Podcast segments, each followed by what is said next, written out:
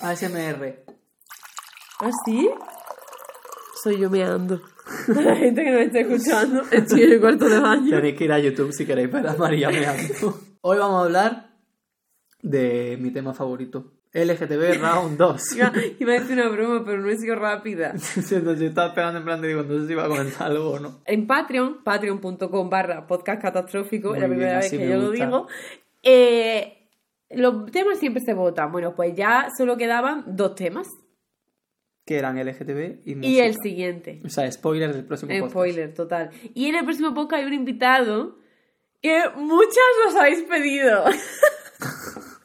Efectivamente, Moira vuelve. Moira por fin va a hablar de música. Bueno, he pensado que podremos intentar hacer como una introducción en los podcasts de qué temas vamos a hablar. Para que ya desde el principio la gente sepa a qué atenerse.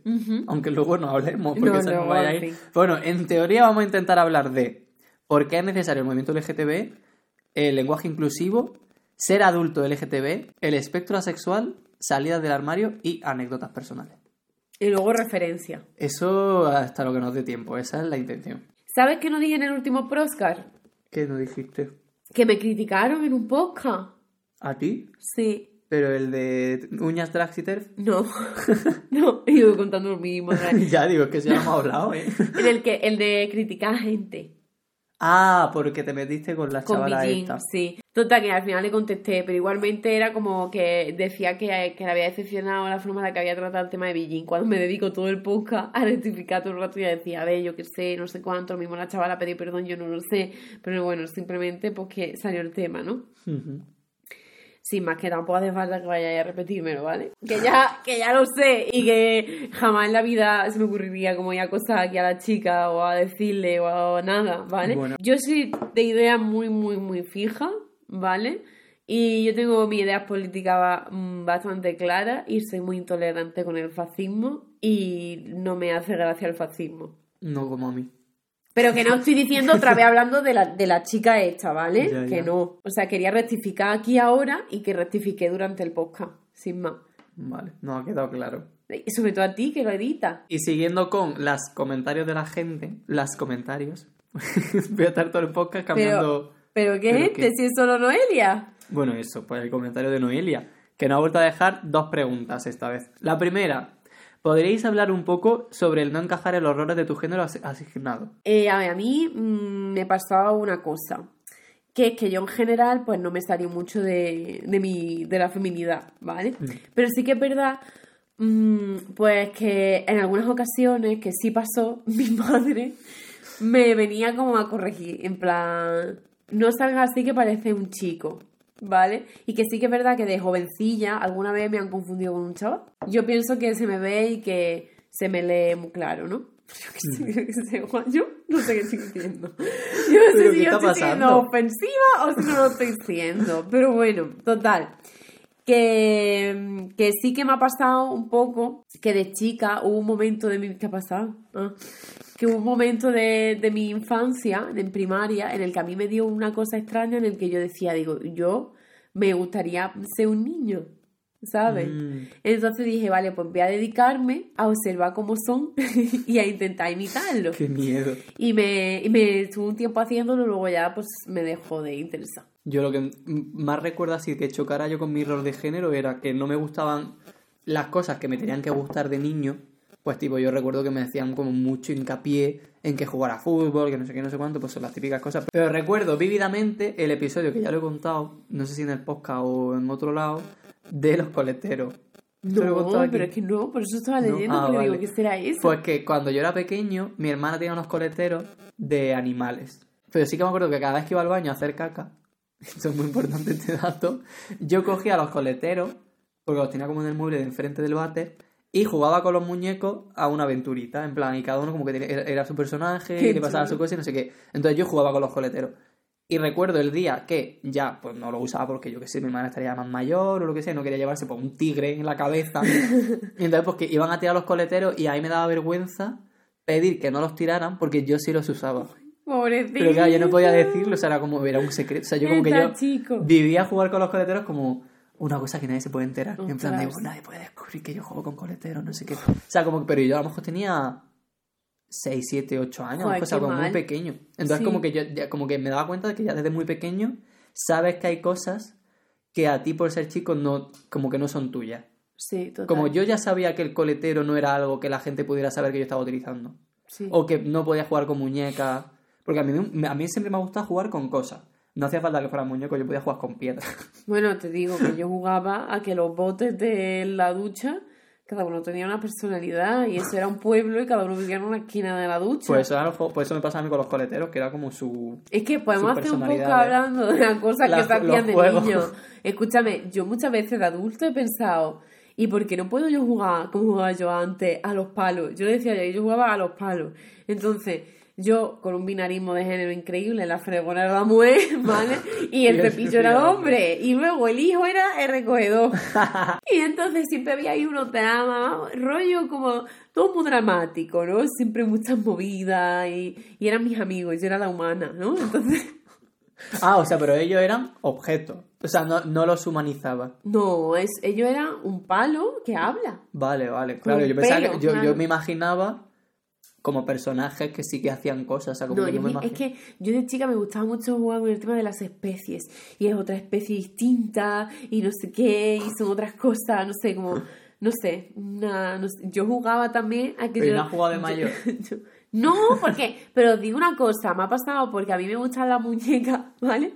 Y, y yo decía, tío, eh, cuando las Monster High, que ya no estaban ni hay forma de encontrarlas, Mm. a mí me hubiera gustado tener Monster High. Yo decía, tío, ¿por qué no Estaban puedo jugar a las Monster High? Cuando las tenga, que son amigas, hablan entre ellas.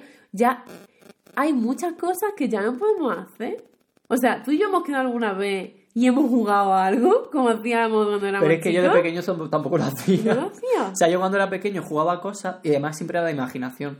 Entonces, ya te digo, yo cogía piedra o palo o lo que fuera y yo me montaba mi peli. Y si venía algún niño, te iba a jugar, yo no quería. Porque como, Qué- qué tú llegas tarde. O sea, ya, te tengo que explicar todo, todo el Claro. contexto. Es como, no, no Total. apetece. Aparte, no te vas a meter. A mí me encantaba, no sé, yo creo que deberíamos hacer, no sé la gente que piensa, ahora que en, en Patreon, para que os metáis, pagando desde un eurito, se pueden proponer temas nuevos, porque ahora empiezan nuevas votaciones, nuevos temas. Entonces tenéis esa oportunidad de, De elegir darme el dinero. de jue- juegos de cuando. Sí, yo creo que podríamos hablar un poco de, de infancia y juego, que es una cosa muy tal. Pero bueno, volviendo al tema, ¿no? Ah, bueno, eso. Yo siento que yo nunca me salía de mi- del rol de género así que yo tenía asignado. O sea, no me ha pasado algo como a ti, ¿no? Como tan... Sí que me pasaba a lo mejor que tenía una Pero en verdad no, me pasaba. O sea, es como que pasaba en secreto, pero no, Claro. no me salía. Claro, bueno, que no te no que te saliera, era como que para ti decirlo sería salirte, ¿no? Como que ya eso era un, un problema, ¿no? Y yo, yo sí que me pasaba un poco con la, con la ropa, ¿no? Como que he estado mucho tiempo de mi vida, en el- la gran parte del instituto, en el que algo, no sé qué pasó en mi mente, yo solo quería vestir, que, que yo, que yo quería, no quería vestir ropa de la sección de mujer. Vale. Entonces, mi Se madre, le pasaba a mi hermano. mi madre siempre veía eso como, como un poco, mm, e- ellos lo veían, mi madre y mi padre, como problemático. Que parece un, mi, mi padre cuando yo salíamos me arreglaba, yo tenía el pelo muy largo po- y, y el flequillo no, pues iba con el pelo largo suelto, unos pantalones negros, unas botas o unas converse y una camiseta XL. Entonces, claro, mi padre me decía, parece un niño metalero, me decía mi padre, ¿sabes? Y yo decía, pues bueno, yo qué sé, ¿no? A ver, esto es como, para mí es muy íntimo, pero yo creo que dentro de mí había unos cuantos conflictos. Sobre Es todo en el tema pequeño, corporal. sobre todo, es como difícil también porque no lo identificas tú. O sea, yo sé que hubo una época en mi instituto en el que yo renové todo el armario porque necesitaba acentuar mi, mi, mis rasgos de corporales. O sea, el- Mientras que hubo otra época en la que necesitaba ocultarlo. Vale. Y ahora, por ejemplo, bueno, luego en el- en el- a los primeros años de universidad, bueno, en el bachillerato también me pasó. Y los primeros años de universidad. Y luego al final ya es como que ahora no me gusta llevar ropa que me tape. Sé, estamos en invierno.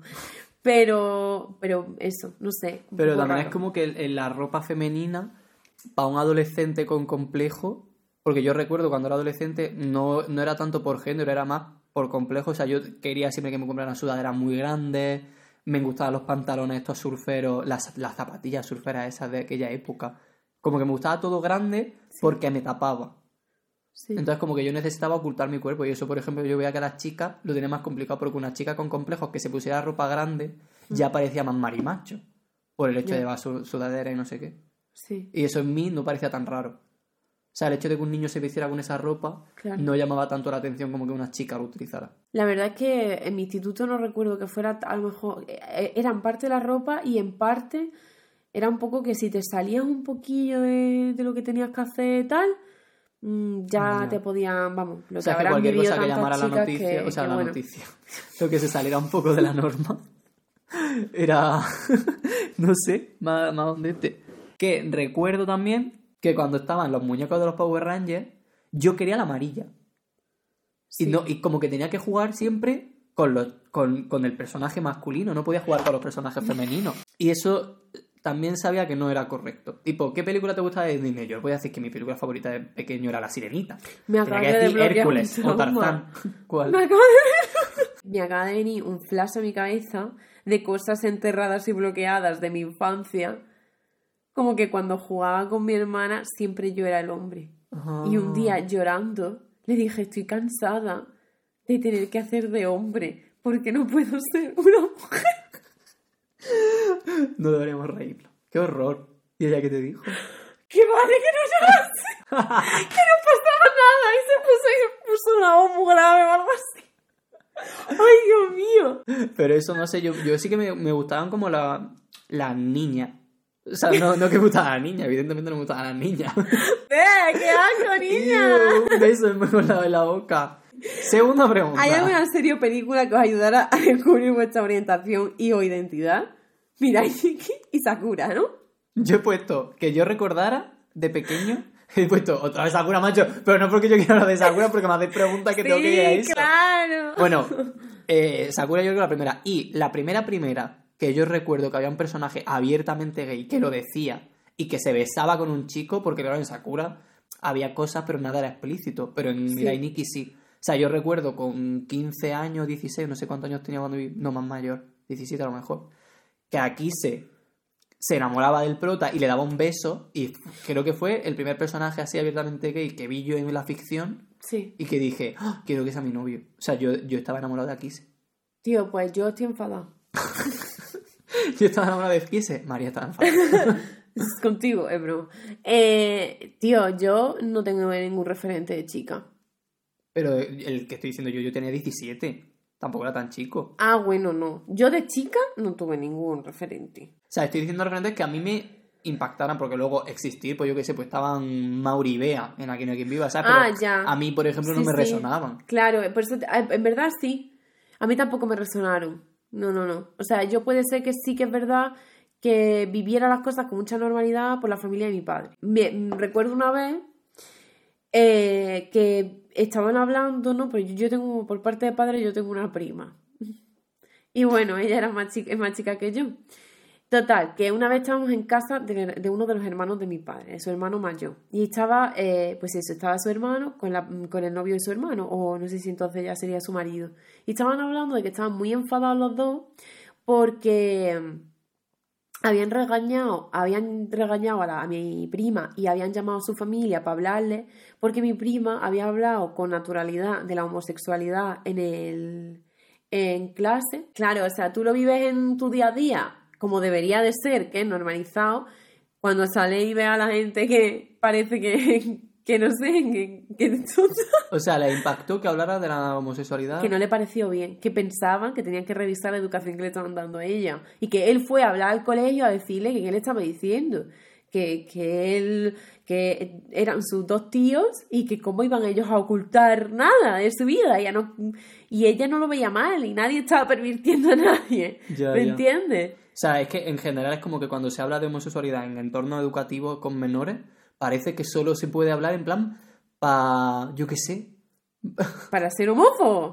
es que, no, en serio, o sea, ¿cómo se puede hablar entonces? No, pero es como, O sea, es que, que estáis, qué estáis convirtiendo a los niños o, o per- per- pervirtiéndolo o yo qué sé. Es como... Es que yo, yo recuerdo Pero que luego yo... ven que hay vídeos de niños pequeñitos pidiéndole salir a niñas en plan con 7 años y con qué mono y qué Sí, cookie, oh, no qué sé qué. O sea, bonito, no sé todo esto qué. está bien y no se sexualiza mientras sean entre heteros, pero Claro, si no. si son dos críos, pues A mí, a mí yo tenía, creo que ocho años.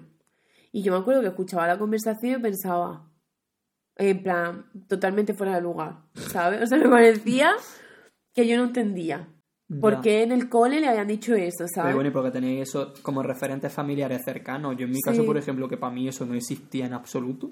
Tampoco recuerdo que nadie me explicase nada, cosa que lo veo guay. Hmm. Porque, porque hay que explicarlo, o sea, no hay que explicarlo. Tú no, tú no eres chica y te dicen, ve a, a ese mujer y ese hombre juntos. Pues mira, te cuento, María, que resulta.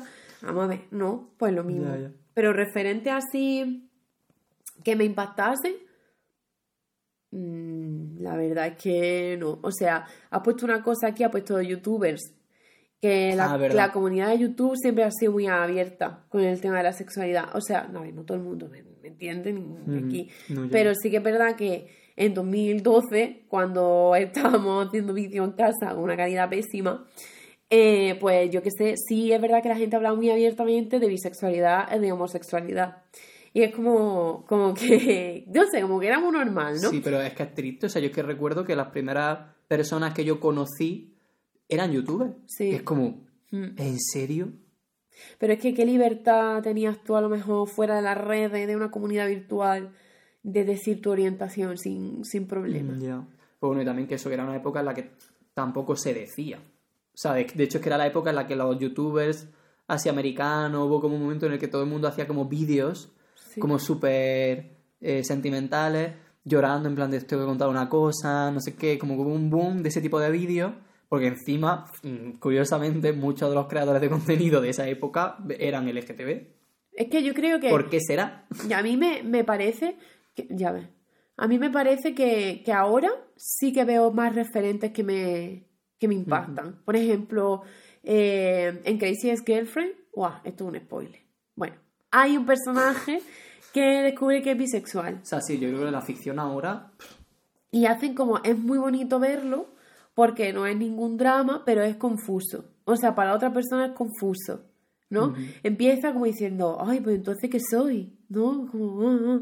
Y entonces, claro, como que sale alguien muy, muy normal desde fuera diciéndole, a ti lo que te pasa es que eres bisexual y tampoco pasa nada, ¿no? Como, Ya. yo qué sé, pues enhorabuena, no te has dado cuenta, tal.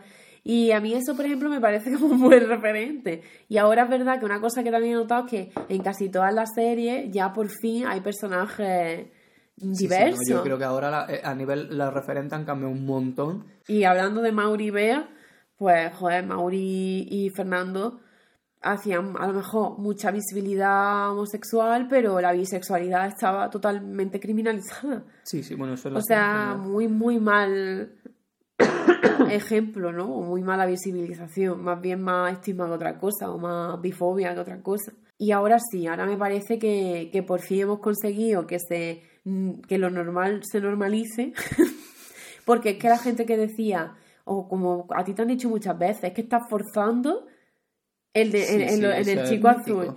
Es que a ti te está forzando, que es lo que hablamos tú y yo una vez. Dice, ¿y a quién conocemos que.? Es que ni que yo conociera la maca hetero. O sea, los heteros son los menos. ¿Dónde están los heteros? Ya no existen. O sea, como hay chicos ahora están dan- dando cuenta de que no soy el centro del universo. Se siente. Ya ves, no todo el mundo es como tú. Pero además que es más bonito, o sea, ver el, ese tipo de representación. El otro día estábamos viendo Red, la nueva de Pixar.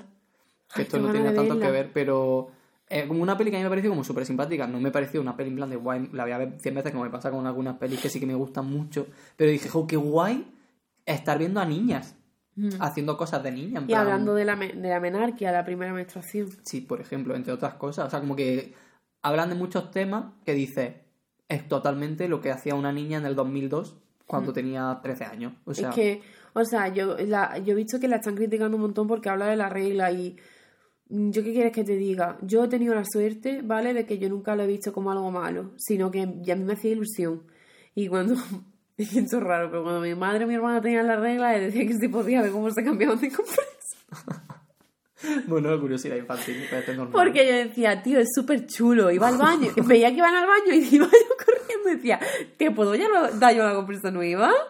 Ay, la puedo abrir yo y no sé qué. Y en plan, "Uh", Y cuando me acuerdo que me vino la regla por primera vez, le llamé a mi madre corriendo y me dije, ¿ah? ¡Que va a venir la regla! O sea, eh, que estoy tan feliz Eh, no sé. María ahora, estoy hasta el coño. Y yo ahora, me ha venido la regla, me voy a tener que meter 50 pastillas para soportar el dolor. No sé, me parece mm, que por favor podemos hablar de la regla, como en Crazy Ex-Girlfriend, que habla de. Tiene una canción que se llama Period Sex, eh, en, en plan, sexo con la regla. Y es que como, o sea, se, podéis dejar a los hombres de no querer tener sexo con nosotras dura, una vez al mes, en plan, durante un periodo de tiempo. Una vez al mes. o sea, es que no, no, es que tienes la regla, "Buh, qué asco, como, qué asco tú, que no te duchas hace tres meses, asqueroso. Total. Madre mía, yo lo que las críticas que he visto eran eh, sobre todo también al diseño personaje. Que había mucha gente que se ha quejado del diseño personaje porque no son monas. O porque son feas directamente. Y la gente en plan, eh, no has visto una niña en tu vida, Es que, Julio. es que O sea, total, digo, o sea, en serio, la gente, la gente a mí me sorprende cada día más. Pero bueno, también te digo, redes sociales, a lo mejor los que estaban tuiteando eran el shock. Ya. Eh,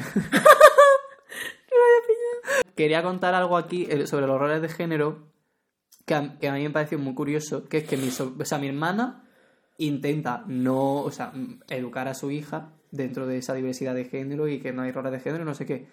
Y de hecho, mi hermana y mi cuñado son precisamente un claro ejemplo de. Porque mi cuñado pues, tiene pelo súper largo, no sé qué. Mi hermana es como mucho más, ya he dicho antes que le gusta como vestirse más con ropa de hombre, bla, bla, bla. Pues aún así, mi sobrina sigue haciendo comentarios que no saben de dónde los sacan. O sea, pero bueno, vivimos en una sociedad, o sea, pues que los sacan. Pero por ejemplo, cuando salían las tanchugueiras en Eurovisión, pues le sorprendía que los bailarines llevaran falda. O que un chico se pintara uñas. O como que hace- en plan, como que a veces como que señala cosas que Mana dice, pero Laura, porque eso es normal, o sea, que es que no pasa nada, o sea, que un niño se puede pintar la uña. Pero ella se queda como que, como que le extraña. Y es como, joder, Tu mm, hermana eh, le está dando esa educación a su hija, pero la otra gente tú no sabes qué educación le claro, está claro, dando. por eso que... Y yo, por ejemplo, tengo una amiga de mi pueblo que tuvo un niño que tendrá ahora el niño, pues no sé, será ya grandecito, tendrá a lo mejor 5 años, a lo mejor tiene o algo así o más. Ella, ella es técnica de uñas, ella hace uñas, ¿vale? Y tiene su negocio, tal y cual. Bueno, pues a mí me gusta porque, bueno, a veces en el Instagram sale que, que su hijo, ¿no? Que a veces le ha pedido que le pinte la uña. Que le hace ilusión que el, el niño, que la madre le haga las uñas. Y sale ella diciendo, yo a mi hijo le he hecho la uña porque mm, yo no veo malo que mi hijo a lo mejor le guste, le llame la atención y se las quiera ya pintada. Y nadie, mi hijo, le tiene que decir nada, ¿sabes? Y a mí eso como que me parece guay, sobre todo porque eh, ella eh, y su hijo, vamos, están en un ambiente rural. Porque es verdad que además, en la, ayer que estuve en la presentación de un libro tal, se, no se, se suele, cuando se habla de estas cosas, no se suele hablar, se suele hablar no del mundo rural, sino más bien de las ciudades o del mundo urbano. Y es que son dos mundos distintos, no es lo mismo, para nada. Entonces, eh, a mí me, me, me gusta, ¿no? Como, como hay madres y padres, como que hay educadores mm, que, que hacen, educadores, bueno, porque la madre y el padre pues son educadores, vaya, eh, que, que dicen, bueno, yo voy a intentar aportar esto y sobre todo la educación de mi, de mi hija, voy a intentar hacer las cosas de otra manera y normalizar ciertas cosas. Pero también es como ir eh, muy, muy contracorriente, yo creo, porque es que luego va al cole Ya, y mochilitas que yo rosas, las mochilitas azules, y es como, en serio. Pero y de hecho, a mí me sorprendió que ahora que es más... O sea, yo tengo dos sobrinas, ¿vale? Para contexto, una más mayor y la otra muy pequeña todavía. Vale, pues ahora mi hermana estaba flipando porque la mayor nunca le han gustado las casitas, ni las muñecas, ni nada de esto. Le han gustado mucho los juegos de construir cosas. Tipo, pues, y de, pequeña se quedaba con las grúas y pidió que le regalaran una grúa y no sé qué, como que le gustan Y se llevó como las coche, cosas de montar y cosas. puso una no sé qué. multa, bueno, bueno, Y la- la policía de tráfico. Y la pequeña al contrario, la pequeña sí que en la casa de mis padres hay una casa de muñecas. Mi sobrina mayor nunca juega con esa casa de muñecas y mi sobrina pequeña siempre que entra lo primero que hace es jugar con la casa de muñecas y le gusta lo de las pinturas y no sé qué, bueno. Y mi hermana pues es consciente de que a una le gustan unas cosas y a otra otras. Pues la grande ahora, cuando toca pedir regalo en plan para Navidad o para su cumple para lo que sea, pide muñecas o cosas de niña.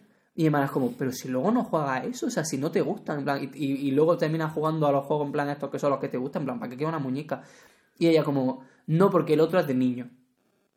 Y ahora en plan, yo no te estaba mandando la cabeza diciendo, Laura, ¿qué estás diciendo? Ya, ya. Entonces como, madre mía. Es que, o sea, tú imagínate, en el cole, por ejemplo, en Navidad, siempre están haciendo ejercicios de ¿y qué te has pedido para pa Navidad? ¿Qué te has pedido para los Reyes? Y no sé qué, o qué os han traído. También súper clasista, pero bueno.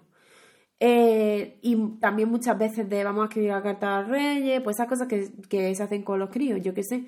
Y o hoy vamos a traer un juguete y tú imagínate la presión social, o sea, es que la presión social también tiene mucho que ver, ¿sabes?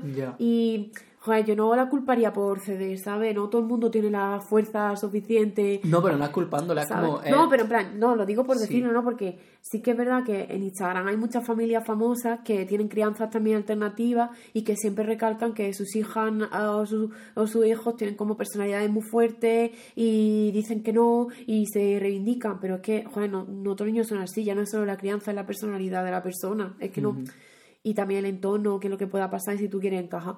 Y a mí es verdad que yo, por ejemplo, siempre he querido encajar, o sea, yo siempre he hecho por encajar. Y yo, a mí me ha podido gustar una cosa que yo quería encajar, que yo quería encajar, hasta que llegó un momento de mi vida en el que a mí mm, vino un, una cosa, una, una, cultura que me apasionó tanto, tanto, tanto, que me dio igual no encajar.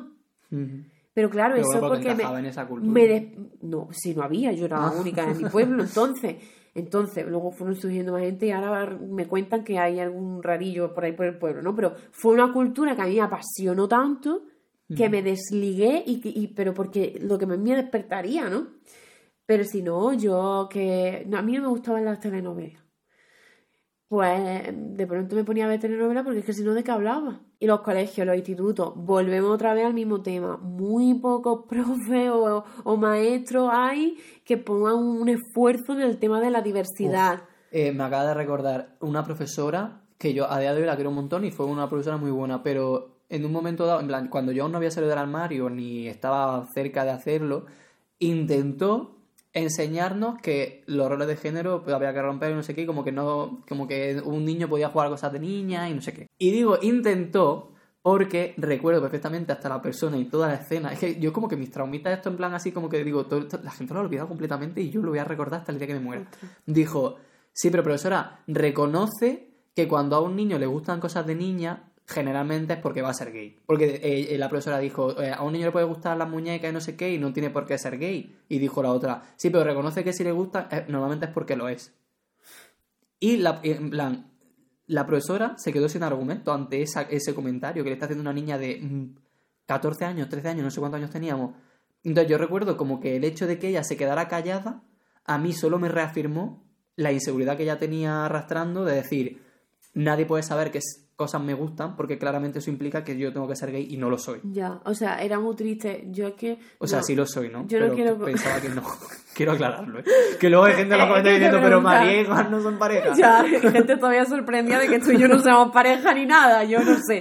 ni ah, nada. Es que. No sé. Yo con esta persona, yo no tengo nada. Yo cuando esto se, se, termina de grabar, yo no le diría la palabra, me voy. Yo es que no quiero contar el caso personal de nadie, porque si yo lo cuento y me escucha alguien que me conoce de mi pueblo, sabe de quién hablo, ¿vale? Pero yo de pequeña eh, lo pasé mal yo. Yo, ya, eh, eh, el chico ya ni te cuento cómo lo tuvo que pasar, ¿vale? Pero yo desde, desde mi posición lo pasé muy, muy mal porque. Qué miedo que se viene. Ya te digo, yo tenía amigos muñecos que me gustan mucho. Yo, yo eso no lo podía evitar, me encantaban los muñecos. Yo, yo qué sé, yo le hacía cunitas, le hacía de todo. Y mi Barbie era una comunidad anarquista total. Total, una cosa. Todas las niñas, perdona, todas las niñas. Bueno, María, intenta ser un poquito inclusiva. Todas las niñas que hemos tenido Barbie, esas Barbie eran todas lesbianas. Y bien normalizado que estaba. ¿Quién era un Mindundi? No, estaba el Ken, ¿no? Ah. Por favor, alguna que, alguna que, que me digan comentarios si su Ken tenía algún, una funcionalidad, si es que tenía alguno.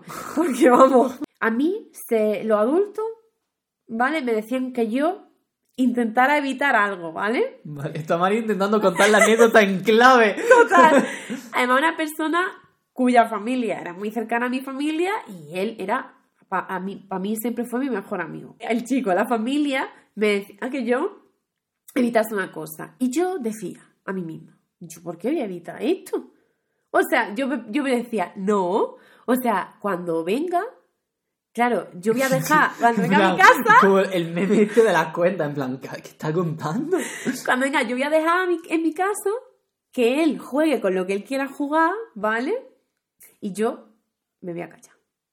Y siempre venía su madre a recogerlo a mi casa y decía, ¿ha hecho X tal cosa que te dije que no hiciera? Y yo decía, no. Sí, y venía a mi casa, ¿vale? Este chico que ya no me habla, que sepas que yo he sido siempre una aliada. Eh, yo, cuando venía, yo lo veía y yo decía, estaba contento. O sea, yo, yo pequeña diciendo, tío, qué contento está, porque iba yo a impedirle que, que juegue con lo que quiera jugar. Sobre todo porque si mi amigo viene a jugar a mi casa, que yo tengo 300, 1500 Barbie, ¿Con qué va a jugar? ¿Con los palos de la fregona? ¿Me entiendes? O sea, ya contando. Ya, o sea, como que ha intentado todo el rato evitar hablar de que jugaba con Barbie para terminar diciéndolo. Sí, sí, ¿vale? Entonces, claro, eh, además, porque es que yo lo veo normal. Tú vas a casa y tú juegas con los juguetes de tu amigo, ¿no? Bueno, hemos tardado eh, casi un podcast entero en responder las preguntas. O sea, no hemos hablado nada de él. No, no hemos hablado nada. O sea, es que todo este mal. podcast no se puede llamar LGTBI Round 2. El siguiente punto era la introducción al podcast. Esto es, esto es lamentable. ¿En qué momento hemos estado 40 minutos hablando? Sí, María, no lo sé. Pues bueno, la cosa que yo quería hablar de que eh, por qué es importante hablar sobre movimiento LGTB y tal y cual. Y entonces había apuntado aquí que conocemos, por ejemplo, el caso de Samuel reciente, bueno, reciente, ya no tan reciente, pero... Y por hablar de casos en España, yo quería hablar de... ¿Tú te enteraste lo del caso de Nieves? Pues pasó hace unos meses, yo me enteré por Twitter, si no tampoco te creas que me enteré. Justo en la época en la que estaban todos los medios hablando de la gilipollez de los políticos comiendo carne. Ya. O sea, en plena vorágine de esta importantísima noticia, eh, Sí. Nieves se suicidó en. ¿Cómo se llama el pueblo? Navas de San Juan, que está en Jaén. He buscado la población por curiosidad, tiene cuatro, no llega a 4.500 habitantes. O sea, un pueblo pequeño. Vale, pues por acoso, porque por su orientación sexual, la chavala se suicidó y, y no se habló apenas. De nuevo te digo, el mundo rural es muy distinto al mundo urbano. Y que tu ciudad, ¿vale, amigo madrileño, haya llegado el progresismo, No, pero luego dicen, no, porque en Madrid es donde más casos, en plan, más denuncias de agresión homófoba hay. Es como, sí, porque los pueblos ni siquiera van a denunciar. no exactamente, es que eso, tam- eso es un dato fuerte, pero hay muchos casos que no se denuncian y la- los casos que no se denuncian, ¿qué? Y no pasa nada. En plan, aquí una persona se ha matado y parece que a nadie le importa. Sí, sí, qué triste. Ya, no sé, un beso a todas las, que, las disidentes que estáis en los pueblos resistiendo con vuestros cuerpos allí en pleno campo de batalla. Y un beso al profesorado que no hace nada, también. Que- Bueno, no me acuerdo, no sé el caso de Nieves, si fue, no sé si era estudiante o no, porque no, no sé la edad. He puesto ahí la noticia, pero vamos. Ah, pues no sé, como decías que le hacían bullying. Sí, pero no, no sé, el, el- el- o sea, sé que era bullying eh, online y por el pueblo pusieron como carteles y movidas. O sea, como y pintada y tal y cual. Pero no sé, no sé, creo que no está en el colegio, pero vamos, que no lo sé seguro, no he, no he investigado tanto. En los pueblos, o sea, yo ya lo dije en el, en el, en el primer podcast, lo dije, que de hecho una compañera de la Sí. uni me, me escribió y, eh, bueno, lo voy a poner, lo, lo pondremos en la cajita de descripción porque ella tiene precisamente un podcast hablando de, de LGTBIQ en el mundo rural, ¿vale? Y lo que vivía allí la realidad trans y tal. Así que, pues, mm, lo pondremos también porque me escribió ella precisamente porque yo en el primer podcast la mencioné. Eh, y en el primer podcast también hablé de la gente de mi pueblo que para mí son resistencia, que son resistencia y que a- en su día a día a lo mejor no son conscientes, pero están haciendo resistencia y están haciendo un cambio y están consiguiendo mucho. Y a mí hay gente de mi pueblo que me lo ha dicho. Y es que no sé quién aquí en el pueblo marcó un antes y un después, ¿sabes? A pesar de todo lo que le cayó, ¿sabes? Y, y es como esa gente que a lo mejor no son pues la gente politizada que encontramos en las ciudades o que encontramos en ámbitos universitarios o algo así, pero son activistas que, que están ahí también, ¿sabes? Haciendo activismo, que activismo se puede hacer de muchas formas. Y vamos a pasar al siguiente punto, que es el lenguaje inclusivo. Hmm. ¿Qué opinas tú del lenguaje inclusivo, María? Que, Después una patada al diccionario, que, un, que yo soy revertista, porque voy a pensar, hombre, que la realidad que no se nombra no existe. Vale. Y ya está, esa fue es una herramienta, una de las herramientas más potentes del lenguaje, el lenguaje en, en general. Hay muchos tipos de lenguaje. Y, y no sé, yo soy una defensora. A mí, y también te digo yo, la lengua para el pueblo. O sea, a mí la academia, por mí como si arde. Entonces la lengua es del pueblo y el pueblo habla como quiere. Y yo, y yo creo que las lenguas van avanzando con la gente. Yo creo que aquí una persona que sepa de idioma, que no sea una rancia, diría lo mismo. Bueno, sí, yo, mi amigo filólogo, todos están súper a tope con eso, ¿eh? Claro, o sea Debo que decir. no sé. Luego sí, pero, Seguida van fun fun, la mejor persona. pero que luego hay muchos muchos lingüistas por ahí que dicen, no, es que la lengua no sé qué". Digo, mira, pues ponte a hablar tú en el primer indoeuropeo, ¿me entiendes? Es que yo. Oye, yo estoy no- leyendo un mazo sobre raíz europea. Es que claro, no sé, si estás haciendo algo de idiomas, pues se menciona mucho. No, estoy haciendo un libro. sí, por sí, eso lo busco de- para buscar nombres y cosas. Que hay mucha gente que utiliza la X como inclusivo, pero en realidad no es inclusivo. Porque hay mucha gente pues, que necesita en plan estar escuchando, o sea, a la hora de leerlo o de hablarlo, no se puede pronunciar. Claro. Entonces hay mucha gente pues con problemas de visión o lo que sea que utilizan el programa este que se lee en el ordenador y la X da problemas. Sí, Entonces pues la E es más práctica tanto para eso como para el lenguaje oral. totalmente. Y sin más, o la, el arroba, que el arroba ya es como el... Yo, yo cuando veo una arroba, digo, esta persona es anciana. O sea, qué feo. Pero no, es boomer. O sea, María usa más el lenguaje inclusivo que yo. Yo, a ver, en los entornos en los que me muevo normalmente eh, sí que hablamos bastante con la E. Porque asumir el género de otra persona ya sabemos que no está bien y que tú puedes leer a una persona de una forma y la lees siempre desde un marco mm, Me ha pasado. con unos prejuicios y tal y bueno, no, sin más. Por cierto, aquí disculpa a toda la gente que... eh, yo- mira, yo en los, en los eventos, te lo juro, siempre intento hablar. No uso el lenguaje inclusivo en plan con la E, pero sí que intento utilizar como palabra que no... Sin género. Sí, sin género. bueno, pues, tío, me pasa. En plan, de alguna vez haber metido la gamba. También, bueno, yo qué sé, yo, una cosa que también solemos hacer cuando nos presentamos es decir los pronombres y eso ayuda un montón a la otra persona, la verdad. Que a mí ese momento siempre me llega tarde. Cuando Ah, ya voy a ya. firmar algo o lo que sea y me dicen el nombre, Al final también escuchar cómo se refiere a, a sí misma esa persona y, y ya, y si no pregunta. Yo tengo una amiga que, que antes tenía unos pronombres y, y sin decirme realmente nada, pues empecé, empezó a referir a sí misma en femenino y ya le pregunté, le pregunté. Yo muchas veces cuando no, no, ten- no tengo muy claro y para no cagarla, pues uso la E. Pero es que hay gente que dice que ya con la E estás haciendo como mi gender o algo así. Y a mí, a- yo eso yo no lo comparto, porque si te estoy diciendo la E es porque no quiero aportar ningún rasgo. O sea, quiero dejar ahí abierto eso, ¿sabes? No estoy diciendo que tú seas no binaria, yo no te estoy diciendo que tú, que ese Ya, sea ya. tu pronombre, es que te estoy diciendo que como no sé cuál es, antes de tratarte, tratarte en masculino y que luego tu pronombre sea femenino, pues joder, te, te hablo con la E ya, ¿sabes? Es que yo tengo una amiga que sí que me decía, a mí es que me molesta cuando me hablan poco con la E. Digo, nena, que no saben que tu pronombre es femenino. Es que díselo.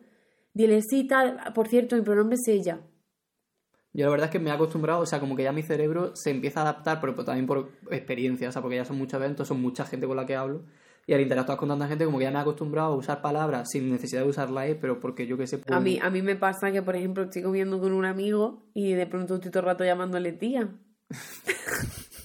No sé a quién se referirá. Es que hoy llevo todo el día faltándote el Y en plan. María, mi pronombre es masculino, Es pero... que- y yo todo el rato, tía, no sé qué, tía, no sé cuánto. ¿Me Y explica? luego otra cosa que quería hablar yo del tema del género María. neutro, de la E es que eh, yo la- cuando no tengo otra opción sí que la utilizo en los streams utilizo mucho la E cuando alguien se suscribe o cualquier cosa plan, pues porque no pues bienvenide porque no sé round del tag no sé qué género es ¿sabes? Plan, Claramente el género... entonces ahí sí que lo utilizo pero como en ocasiones súper puntuales y a- con lo poco que la utilizo mm, me llueve mierda. En plan me han dicho de todo o incluso en vídeo creo que te lo he contado que tengo un sketchbook tour que dura el vídeo como 15 minutos y hay un momento en el que creo que digo todo eso, algo así. No sé, no sé qué digo exactamente, pero hay un momento, un, un momento, una palabra. En plan, vale, pues hay un montón de comentarios en ese vídeo señalándome esa palabra en plan de todo iba bien hasta, hasta tal segundo. Oye, o no sé qué, o tal, no sé mía. qué. Y es como, o me dice, hubo uno, te, te lo mandé este, el del comentario, que me puso, no he encontrado Ah, sí. eh, la palabra todas en la RAE. Y le puse yo, tampoco vas a encontrar Oli, sketchbook, no sé qué, no sé qué, o sea, como un montón de palabras que, de, yo qué sé, de Sí. jerga de internet que no aparecen. Y en fin, entonces nada, sin más quería hablar de este tema porque a mí me dijeron que, que, jo, que lo que no les mola del lenguaje inclusivo es que es como que se obliga a que la gente hable con lenguaje inclusivo.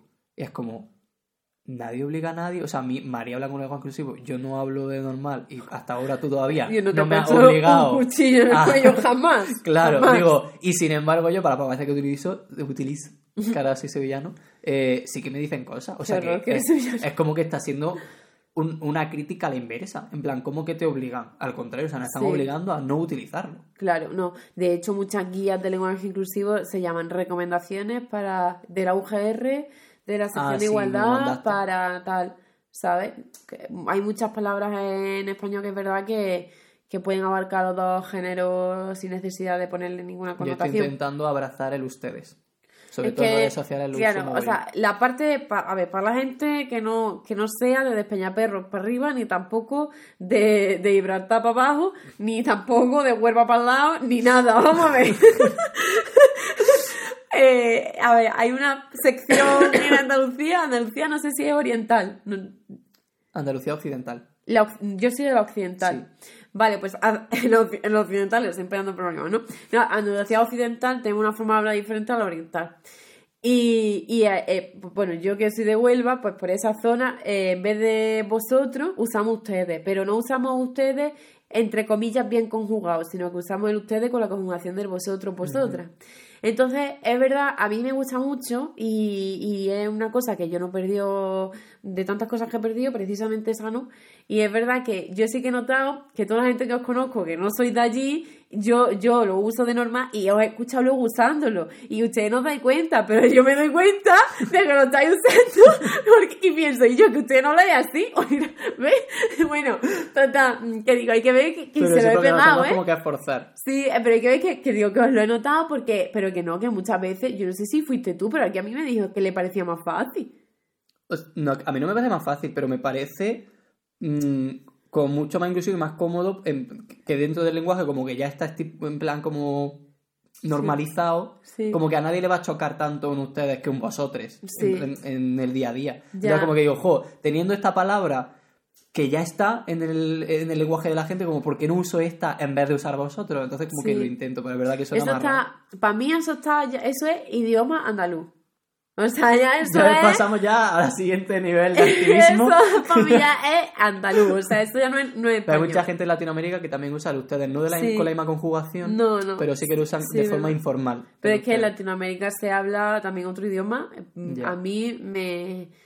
A mí me encanta. Yo no sé de qué forma que no sea una apropiación cultural horrorosa podría yo, yo qué sé, empezar a decir Yo quiero empezar a hablar poto. argentino. A decir poto. No, yo En vez de culo. Argentino 100%. Es mi fab. Bueno, el chileno también me gusta. Yo es que ahora yo estoy leyendo un libro de una autora argentina y, y habla mucho de Argentina, de la Patagonia, tal y cual. María está leyendo un libro sobre la Patagonia Argentina y Juan está viendo Rebelde Way. Y claro, ahí estamos cada uno con nuestra, ¿no? Con nuestra cosa. No, que mi libro va de cementerio. Pasa que ella pues, va a muchos cementerios en Argentina porque para eso ella es argentina, ¿no? Entonces ve, explora su tierra. Y luego yo iba a mencionar también que un problema de lenguaje inclusivo en el castellano, por ejemplo, es que en Good Omens me suena que en algún otro libro de Mundo Disco también, pero que sepa seguro en Good Omens hay un personaje que es eh, la peste Pero este libro de Terry Pratchett. y Neil Gaiman, en este caso, ¿Ah, es de sí? los dos. Uh, Eh, hay un personaje no binario en inglés, porque en inglés tienen los pronombres, pero en castellano lo tradujeron como quisieron. Me parece que lo hicieron en, en masculino. Entonces, bueno, sin más que un problema, o sea que tiene también el castellano, que es como cómo enfrentamos estos casos. A mí una cosa que me gusta, uno libro que me gustó, aunque tiene sus críticas, es de Úrsula K. Le Guin. Creo que era La mano izquierda de la oscuridad, ¿fue? Por casualidad. El que me dejaste a mí era... Sí. La mano izquierda de la oscuridad. Pues ese libro está bastante interesante. Trata el tema de, del género eh, y del sexo. O sea, de, de las dos cosas. Y la genitalidad y todo. En un mundo de Tiene- ciencia ficción. O sea, quiero in- indicarlo porque no es un ensayo. O sea, No, una por novela de ciencia ficción. un ensayo sobre un planeta que no existe. No, coño, pero es que dicho así parece que estás haciendo un... Imagina, pero no, que luego empieza a leerlo y dice, ay, qué buen ensayo, ¿no? Este planeta con estos seres, ¿qué? O sea, porque la NASA no ha informado de esto. Mira, yo con los podcasts ya sabes qué me pasa, ¿no? Que yo empiezo a hablar y luego digo, ¿qué he dicho? Y no recuerdo nada. Sí que quería decir una cosa porque, a ver, yo quiero hacer un aviso en general y lo hago ahora al final. Trigger warning. Yo no hablo muy en profundidad ni muy explícitamente de ciertos temas de mi infancia que tienen que ver con mi identidad de género y tal, pues porque son temas para mí muy difíciles a día de hoy. ¿Sabes? O sea. me gusta mucho que esté haciendo el disclaimer al final del podcast. Totalmente. Eh, me invitaron a un podcast a hablar sobre las realidades trans no binarias y no binarias. Dije, yo realmente yo sé que, tú, pues, muy bien y muy, muy atente, te has dado cuenta de que yo pues, no estoy como muy a gusto con mi género asignado, ¿no? Y que muchas veces lo he manifestado. Pero yo ahora mismo, mm, yo no puedo hablar de esto. Más que nada porque son cosas, pensamientos y reflexiones que yo incluso me niego a mí misma. O sea, es como que yo me ejerzo a mí misma una opresión en ese sentido, ¿no? Eh, y a pesar de que siempre me presente con ambos pronombres, con el neutro y con el femenino, eh, a pesar de eso y a pesar de muchísimas otras cosas, es como una parte de mí muy, muy apartada, que yo ahora mismo no estoy preparada. Porque siempre que ha salido ha pasado algo malo y entonces yo me he vuelto a meter dentro de mí misma, ¿sabes? Entonces, claro, en mi infancia, pues lo he dicho muy a la ligera, pero en verdad eso que he contado y que tiene que ver con los roles de género, de yo de pequeña de pronto decir, a mí lo que me pasó es que yo de pronto no tenía clara mi identidad. Es que no, no lo he explicado bien, pero yo no es simplemente que dije, quiero ser un niño. No, es que yo de pronto no sabía que yo, yo qué era. O sea, yo era como una duda que me entró. Entonces dije, pues yo a mí me apetece ser un niño porque de pronto lo que veo se me acomoda. Empecé a hablar como ellos y vestirme como ellos. Y eso me, me duró a mí una época, mm, pues no muy grande, no muy larga. y luego volví otra vez a, lo que era la, comodidad. La comodidad era eh, ser lo que se espera que tú seas. Es una cosa que, por ejemplo, yo nunca he comentado con mis padres. Cuando yo dije yo quiero ser un niño, yo no se lo dije a nadie. Y eran cosas como que no. tal. Y bueno, yo simplemente, pues a día de hoy no creo en los binarismos en ningún sentido. Mm, y estas cosas simplemente me llaman a mí a pensar que había cierta disidencia que estaba saliendo por donde tenía que salir entonces, que era pues el binarismo que al final tenemos asumido. Y sobre todo, pues me esforzaré el día de mañana, si me dedico, si consigo dedicarme a trabajar con, con críos y tal, a yo también dar pie a que o se planteen cosas o sientan comodidad o por lo menos sembrarles algo o permitir una expresión libre en el aula, ¿no? Yo no sé ni por qué estoy diciendo esto. Yo parece que vengo borracha, ¿verdad? ¿Te has drogado antes de llegar? Bueno, me he tomado un mucolítico y un... O sea, la respuesta corta y un, era sí. y un paracetamol. Entra Juan para decirles que pasa una cosa, el podcast se ha alargado mucho. Eh, queríamos hablar de muchos temas sobre el LGTB y nos hemos quedado como muy centrados en el tema de los roles de género, entonces hemos decidido, iba a decirlo en singular, pero... quedar fatal, pero vamos... He propuesto y María Yo he aceptado, por lo tanto hemos decidido... A dividir el podcast en dos partes. O sea, habrá otro podcast en el que nos centremos en qué es lo otro que faltaba por hablar. Todo lo que no tiene que ver tanto con los roles de género, en plan, eh, ser LGTB, o sea, ser adulto LGTB, que esa parte es la que más me interesa a mí ahora, el espectro sexual, salida del armario y las anécdotas de homofobia que yo quería comentar. Pero eso será en el siguiente episodio.